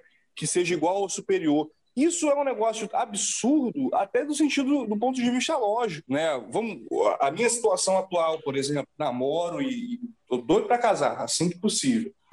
Cara, o, o meu sogro tem o quê? 50 anos de idade? Quase. O que, que ele construiu na vida em torno de 50 anos, casando com 20 e tantos anos, a, a não ser que eu tenha é, é, altíssimas habilidades de empreendimento é, eu não vou conseguir com 24 anos de completo amanhã. Então, Parabéns. não vai rolar. Então, caramba, o cara fala um negócio desse, ele tá fazendo o quê? Ele tá fazendo com, casamento, com que casamentos comecem cada vez mais tarde. Começando cada vez mais tarde, a, a gente sabe que, especialmente por conta do corpo da mulher, né, é, a possibilidade de ter filhos se torna mais difícil, o negócio fica mais complicado, recuperação mais difícil. Tudo isso por causa de ideia antibíblica, é materialista incutida na cabeça do povo, sabe? que só Jesus vai ter misericórdia. Então, eu acho que o que a gente precisa nesse caso é, ah, ok, vamos derrubar mitos e falácias, ou supostos mitos e falácias, vamos confrontar essa coisa com outros dados, mas vamos sempre fazer isso propondo um treinamento de cosmovisão em que as pessoas, é, agora, com a liberdade, possam usufruí-lo da melhor forma. Ah, o, o que me leva a ter um pouco mais de abertura sobre cultura pop tradicionalmente o adventismo tem e não chegar ao ponto que vocês colocam assim de maior consumo e tal, é que, primeiro, isso não é uma coisa que me, me interesse, não é uma coisa que me apetece. Mas segundo, porque quando a gente vai a Gálatas, aquela coisa de não criar lei para os outros, é uma coisa que me, me, me bate muito no coração, sabe? A lei de Deus é um negócio tão perfeito, tão grandioso, tão bom, eu me sinto completamente incapacitado para criar lei para os outros, sabe? E eu acho que muito do que é falado quando se lida com, com cultura pop e coisas do tipo é de impor lei aos outros e, e que, que não é algo saudável. Não estou dizendo que todo mundo faça isso, né? Até porque algumas das pessoas que fazem isso eu acho que amadureceram muito com o tempo. Mas eu entendo que do outro lado o negócio pode ser ainda mais grave. Pior do que criar lei para os outros é conceder uma liberdade que é, é, vai levar a uma ruína. De um lado o cara está te protegendo, de outro o cara está te jogando do abismo. Eu penso um pouco dessa forma. A gente, eu uma vez dei um, dei um treinamento sobre cosmovisão numa cidade, e lá estava uma cantora, assim, até famosa. E aí, quando eu terminei minha palestra, ela foi lá na frente e disse: Olha, eu te amo pelo que você falou, que coisa maravilhosa, era para todo mundo assistir essa palestra, não sei o quê, teceu mil e mil elogios, falou que me amava milhões de vezes. Só que eu fiquei muito preocupada, porque porque ela falou assim: não, porque isso aí, é, eu gosto de ouvir isso, porque eu gosto de ser quem eu sou, eu gosto de ser livre, eu gosto de, de usar as roupas que eu gosto, eu gosto de não sei o que lá. E, tipo, não que aquilo ali estivesse necessariamente errado o que ela estava falando, mas como ela reduziu tudo que eu falei sobre cosmovisão cristã a, tipo, ah, que massa, agora eu vou poder usar as roupas que eu sempre quis. É uma pessoa muito legal, mas eu acho que ela não entendeu o que eu falei, ou pelo menos o que eu intentei falar, né? Que não era assim de. Eu falei sobre a questão da gente ter, ah, não existe vida espiritual, vida material, uma vida só, falei sobre dualismo, tudo isso, coloquei tudo numa base é, bíblica, filosófica, e a pessoa restringir, a pessoa resumir a palestra a uma questão de agora eu vou poder fazer o que eu quero, sabe? Não é assim. Aí eu fiquei me perguntando se eu não estava sendo pouco clara no, nas palestras. Eu sempre perguntava às pessoas que eu vi, eu fui clara, deu para entender. Aí eu não sei até que ponto é falta de clareza, de habilidade habilidade oral minha, ou é a questão de as pessoas que querem aquilo ali, elas vão pegar, vão ouvir e vão, vão usar da maneira que elas bem entenderem, sabe? Assim, você não tem muito controle com relação a isso também. Claro que a gente tem que buscar falar de maneira mais clara, e é importante você fazer esse alerta, mas de certa forma, as pessoas vão entender o que elas quiserem, aquelas que estão dispostas a isso, né? Então, é, elas fazem isso com a Bíblia, fazem isso com Ellen White, é, pegam a Bíblia, olha, Jesus está mandando amar o próximo, aí eu vou usar isso para validar tudo, validar inclusive coisas que são pecado contra o próximo. Eu, vou, eu, vou, eu posso trair meu esposo porque o que importa é amar. Então, assim, as pessoas não vão fazer isso com tudo, né? A gente tem que ter esse cuidado na nossa fala, mas eu acho que certas coisas vão ser inevitáveis mesmo. Eu acho que agora dá para eu falar, né? Vocês dá, dá para falar. Dá, dá. Pode falar. Sim, sim. Tem um ponto que eu acho importante que é o seguinte, né? É, em primeiro lugar, é óbvio que tem uma influência significativa, né? Por isso que você tem que, digamos assim, ter a, a habilidade de estar perante a boa literatura, os bons filmes, as boas séries, que realmente pela contemplação nós somos transformados de, é, de algum jeito. Esse é um primeiro. É, e segundo, a gente nós somos seres culturais, então de alguma forma a gente vai, digamos assim, ler livros, escutar música, ouvir filmes. A questão vai ser o tipo de. E aí é que tá. O que é que eu falo de atrofiar? Minha preocupação com o atrofiamento que eu vejo é porque geralmente a, a, as pessoas ignoram uma boa literatura, como Charles Dickens, Jane Austen, J.K. Rowling, quando ignoram Harry Potter, quando ignoram as crônicas de Nárnia, Senhor dos Anéis, elas vão para má leitura. E má literatura é, pode até ser, digamos assim, uma coisa que, digamos assim, o pessoal olha e ver que, ah, mas é passa um flow correto, mas ela é mal feita, ela é mal produzida, sabe? Porque é, tem um bicho que sabe do que o negócio é bem feito. Não, é, o negócio pode ser é muito mal feito. Quando é muito mal feito, é, também tem afeta gente. Porque o belo, ele tem a capacidade de nos tirar do egoísmo e nos no mundo, digamos assim, onde eu saio de mim mesmo, busca da, da, daquele objeto que eu estou contemplando, e uma das coisas importantes de me fazer isso é me faz menos egoísta, porque existe uma relação entre beleza e ética. Além de eu crescer pelo modular, pelo exemplo do que aquele filme me passa, do que aquela série me passa, do que aquele livro me passa, além de ver por exemplo, como os personagens de Charles Dickens, por exemplo, um conto de Natal, né? Um conto de Natal é um livro maravilhoso. Então, eu, eu vejo ali claramente, de uma forma que só o artista sabe fazer, o que é que uma vida materialista, como é que ela pode me levar à infelicidade completa, como é que ela pode arruinar minha uma vida, uma vida que eu só busco pelo dinheiro. Além disso, aquilo me tira para além de mim mesmo sabe? Porque hoje em dia, quando você fala da boa literatura, vira a pessoa para você é, e diz assim: mas é a sua opinião, como se o gosto estético fosse uma questão de opinião, e cada um tem a sua opinião. Ah, mas você está dizendo que isso aqui é ruim, mas essa é a sua opinião. Mas você tem que ver o esforço da pessoa que você tem que ver isso, você tem que ver que ele tentou ensinar aquilo. Não, mas é ruim, independente disso, sabe? É, a pessoa que escreveu aquilo, ela não tem habilidade de escrever. A pessoa que fez aquele filme todas as intenções, mas ela não tinha habilidade de fazer. E é negativo também quando as pessoas são colocadas perante coisas estéticas ruins, porque isso vai como se fosse podando a imaginação dela, a criatividade dela, o senso estético dela, né? Isso vai jogando ela dentro dela mesma, o filme não tem a capacidade de tirar dentro da, dela mesma. Você vai discutir pra, com outra pessoa sobre se o filme é bom ou ruim, fica sempre a, que, a questão da opinião subjetiva. Não, essa é a sua opinião, não a minha. A gente não consegue construir consensos coletivos, a gente não consegue, não, ó, é, a gente concorda aqui que esse filme é bom, ou esse filme aqui tem esse aspecto bom, é, ou esse filme aqui é ruim. Não, é, a gente joga as pessoas suas opiniões subjetivas. Então, assim, e, e, outra coisa também importante, né? Por que, que a gente tem que colocar as pessoas diante da boa literatura, do bom filme, filme que realmente alcança o belo, da literatura que realmente alcança o belo? Né? É justamente pela ter, digamos assim, a inteligência estética de saber separar as coisas. E por isso que um filme de fantasia, ele é muito importante nisso. Porque a fantasia vai olhar para você e vai dizer, ó, oh, usufrua como eu sou. Você não sabe que eu, você já sabe que eu não sou parte da realidade. Então, assim, por exemplo, é muito bom que crianças tenham acesso à fantasia, né? Por exemplo, o peregrino.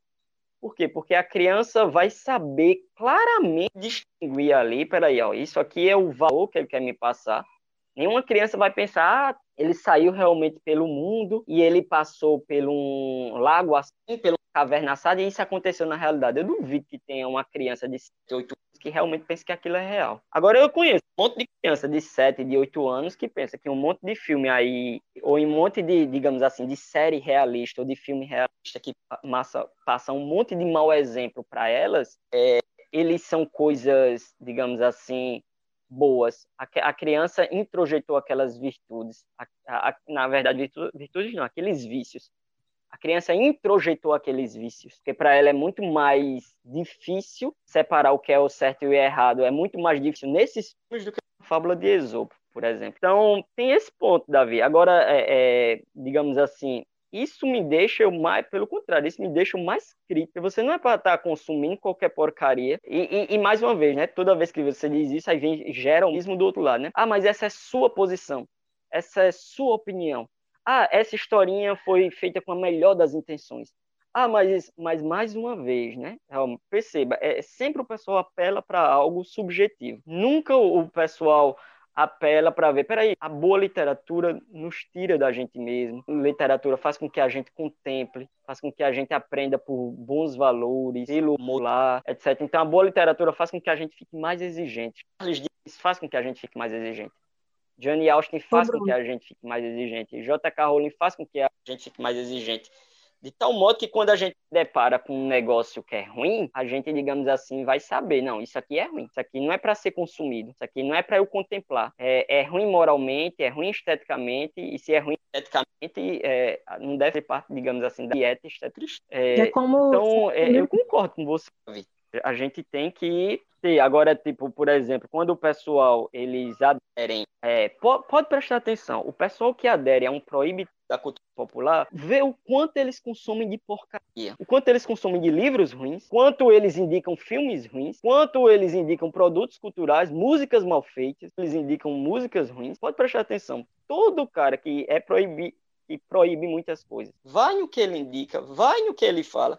E quando tu diz, isso aí é mal feito, isso aí não deveria estar na dieta do cristão, ele vai se virar para tu e jogar uma de subjetivista, sabe? Vai jogar um de relativista. Vai dizer, não, mas isso é, é, é para você. Eu digo isso por experiência própria, né? Eu já vi isso várias vezes.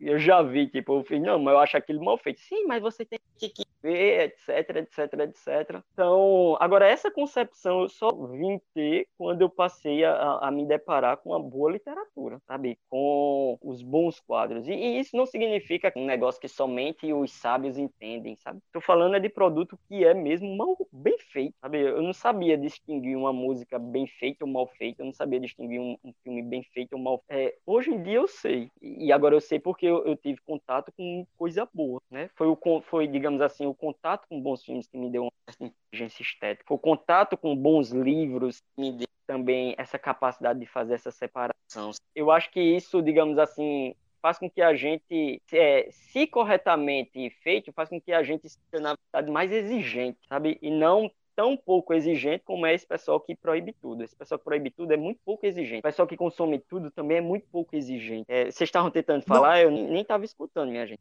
É... Ter boas referências e per... Perdão, eu perdi o fio da meada. Fábio, edita, por favor. Edita, Loei. É... Pior que ele deixa isso tudo, viu? Quem passa Oi? vergonha é a gente. Pior que ele deixa isso tudo. Todas não, é... as gaguejadas, todas as falhas da gente, ele deixa. Mentira, mentira, eu edito. A questão toda que eu acabo vendo com isso como sendo problemática, não só a falta de referenciais, como você colocou muito bem, como a, a rivalização que se cria entre coisas que não são do mesmo, não estão no mesmo gênero, não estão na mesma prateleira e acabam sendo colocadas como rivais, assim, como substitutas, como é, questões diretas em que elas são concorrentes. Um exemplo que eu vi numa pregação não muito, é, deve ter meses isso, foi durante a pandemia já na igreja, foi de um rapaz falando e tal, falando sobre a Bíblia, falando. Aí fez alguma consideração sobre C.S. Lewis, é, desdenhando em C.S. Lewis toda a literatura. Né? Eu falei, rapaz. E ele fez, uma, uma, rivalização mesmo entre assim, texto bíblico e ficção, num sentido geral, ou, ou é, uma ficção cristã, de uma forma mais específica. E eu fiquei com os meus botões pensando, cara, é, esse sujeito nunca leu um livro de Lewis para dizer um negócio desse. Não é de ler e falar que é bom, de ler e recomendar efusivamente, como muita gente faz e tal. Não é de ler e perceber que existem problemas doutrinários e teológicos teológicos, dogmáticos que precisam e que podem ser é, reparados, mas é de jogar fora a obra de grandes autores crentes, tementes a Deus, que produziram obras espetaculares por, por uma rivalização que não existe. São livros que nos ajudam, não são livros que substituem as disciplinas espirituais, por exemplo. E as pessoas muitas vezes criam essas rivalizações. O que eu fico pensando, eu acho que é uma boa forma assim de, de, de avaliar, de, de testar isso é o seguinte: beleza beleza, então esse tipo de livro não presta? Vamos fazer um comparativo, uma pesquisa honesta entre pessoas que consomem esse tipo de material e a frequência delas de leitura e de disciplinas espirituais, oração, jejum, que seja, e de pessoas que não fazem consumo desses materiais e quanto tempo leem de Bíblia no dia. O que eu consigo perceber é que, diferente dessa, dessas generalizações que são colocadas, as pessoas que têm consumo a boa literatura cristã, e aí eu estou incluindo é, como literatura, desde o material mais técnico, técnico, acadêmico, árido, difícil, até os livros mais doces e agradáveis, como é, é, ficção cristã ou ficção em perspectiva cristã, como uma Jane Austen, por exemplo, que era uma mulher temente a Deus, como um Tolkien, que era um homem extremamente temente a Deus, são pessoas que é, é estão abertas à verdade, que não rivalizam essas obras, que entendem que cada uma tem seu papel e que, pelo menos na minha experiência pessoal, tem muito mais compromisso com a igreja, com Deus e com a palavra dele, seja na leitura, seja nos estudos mais avançados, do que as pessoas que simplesmente se limitam a uma visão equivocada do solo escritura, né? Que não é só o solo escritura como, como, é, é como esteio para a doutrina cristã, mas como sendo solo escritura para leitura, né? O cara não lê nada mais além do que, do que a revelação. Não sei se vocês tem eh, esse mesmo feeling que eu em relação aos públicos que se abrem a, a leituras é, cristãs de qualidade ou leituras de perspectiva cristã de qualidade e essas pessoas preferem se é, é, limitar que seja apenas a, a, a escritura mesmo. Só pegando o que Bruno falou, né, que ele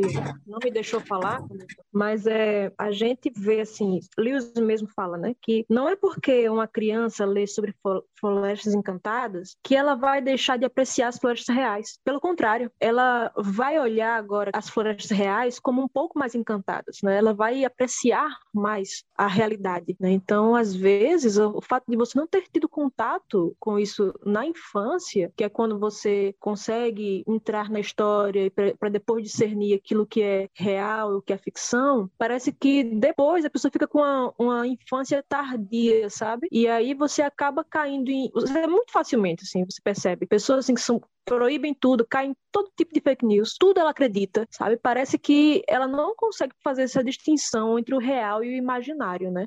Muito bom. O pessoal, deixa eu falar para vocês um negócio aqui. Nós estamos aqui falando já quase duas horas. Basicamente, a gente conversou sobre teoria da conspiração, mensagem subliminar e cultura pop. A Vanessa no começo tinha falado que seria muito necessário um teolocast sobre teoria da conspiração. A gente falou bastante, né, sobre teoria da conspiração. Mas eu acho que a gente poderia, de repente, finalizar aqui e a gente volta no outro momento, continua essa conversa com outros temas, com de, de...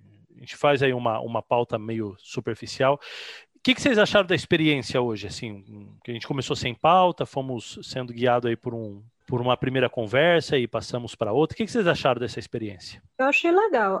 Eu acho que seria bom você fazer um disclaimer no começo, que a gente, tá, que a gente é, foi no flow, assim mesmo, sabe? Sem uhum. pauta.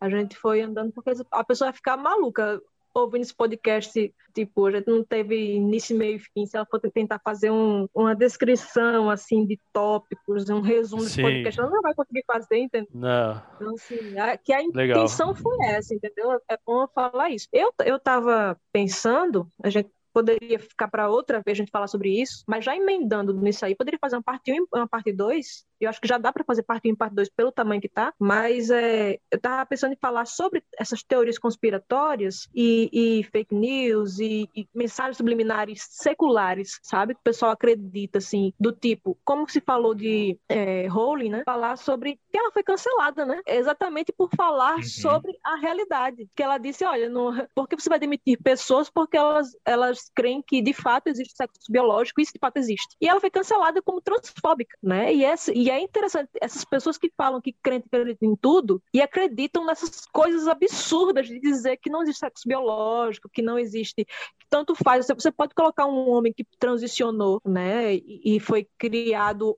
com hormônios masculinos e tudo, você pode colocar esse cara para lutar com mulheres. E não tem problema nenhum, né? Ah, isso daí então, assim... entendi. Agora eu entendi. Nossa, isso daí vai ser muito legal. Acho que a gente vai ter que fazer uma parte 2 mesmo. Porque às é. vezes a gente imputa as teorias da conspiração, etc., a crente, né? Tipo, Sim. absurdos a crente. Mas quando na verdade não, não é assim, né?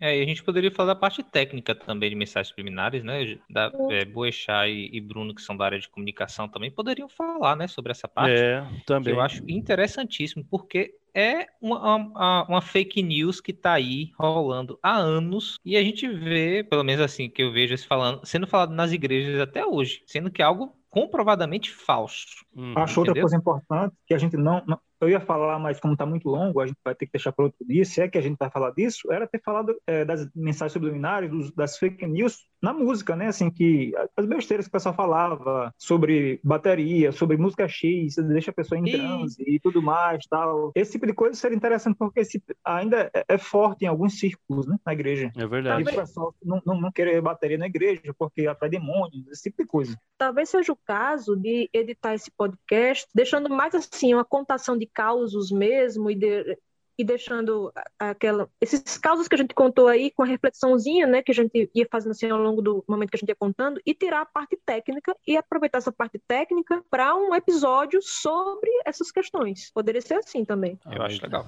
Mas daí vocês vão dar trabalho pro editor, hein? É claro. ou, então, ou então deixa, Vanédia. Deixa para é. dar um gostinho para quem, quem quiser ouvir no próximo, né? A gente explicar. É, esse, esse eu acho que a ideia, a ideia da gente continuar o nosso papo, eu acho muito legal, porque ficou muita coisa para trás. O que o Giovanni falou de música, o que você falou das teorias de. as teorias absurdas no mundo secular também, né? Como identidade de gênero, né? O pessoal que não acredita, né? né nessa questão de, de que existe gênero biológico e tal. Então, eu acho que a gente pode continuar isso e muito mais, né? A gente pode falar sobre várias outras coisas. É, tipo, teve. Eu, eu, na minha cabeça, estava imaginando esse negócio, como eu te falei mesmo, né? Essa contenção de causos. A gente contar ideia, coisas absurdas que a gente ouviu na igreja, coisas engraçadas, esse negócio de jogar a conversa fora mesmo, né? Que foi a, a a pauta, a ideia inicial. A pauta que você me falou, né? É, que você tinha falado assim. Então, ficou de fora muita coisa que a gente já ouviu com relação a isso, coisa que a gente ouviu no púlpito. Então, acho que seria interessante para uma outra oportunidade a gente fazer essa parte 2, contando realmente assim, fazer bem, bem é, é, histórias da carochinha que a gente ouviu. Igual essa que você contou do cara lá que foi abduzido, né? E, se engraçou com a diaba lá. Essa foi sensacional. Essa você tem que contar novamente. Ah, essa, essa daí é demais, cara. Eu, eu, sou muito feliz de ter ouvido esse cara falar essa história. Ai, ai. Então, beleza, gente. Ficamos por aqui, então. A gente volta a conversar e voltamos a, a trocar mais ideias aí, contar mais causos. Obrigado, tá? Beleza. Obrigado o tempo de vocês. E vamos ver se a gente já se junta essa semana ou semana que vem já e continuamos. A gente não, não, Bom. perde, não perde o embalo. Bom, se ficar para próximo domingo, ou então algum dia dessa semana à noite, a gente tá de Covid, né? Então a gente vai ficar em casa. Eu tô em casa a semana inteira. Tá, beleza, então. rapaz. A gente vai combinando aí. Eu tô com missão Caleb aqui, eu tô um pouquinho mais complicado durante a semana, mas domingo mais tranquilo, talvez. Beleza, então. Certo, gente? Bruno, obrigado, viu, pela força aí. É. Davi Nada. também. Vocês ouviram a Ana Sofia falando? Hã? não? Aham, Não. eu vi. Valeu, gente. Valeu. Ah, agora eu ouvi. Valeu, tchau, tchau. Tchau. Cuidado que eles abduzem muito criança, viu, Bruno? Fica de olho aí. O cuidado é pra Tá Bruno não ser certo. abduzido, nem confundido. Ei, mas podem ler o boi que guardava o sábado, é bom. Oi, você sabe que tem aqui- até aqui no Céus tem em espanhol, cara. Esse livro, Tem, ué, como que não? O boi guardava o sábado. Como é que é a história? Ué, o boi não guardava sábado, ele não, não trabalhava de sábado. Você vai O ter que boi. procurar o livro, viu? É, você vai ter que comprar. A gente não vai dar essa, esse spoiler, Não não. Era um boi que era CEO de uma grande multinacional e, na verdade, ele contou a história para vai ver, né? Beleza, gente, tô indo nessa.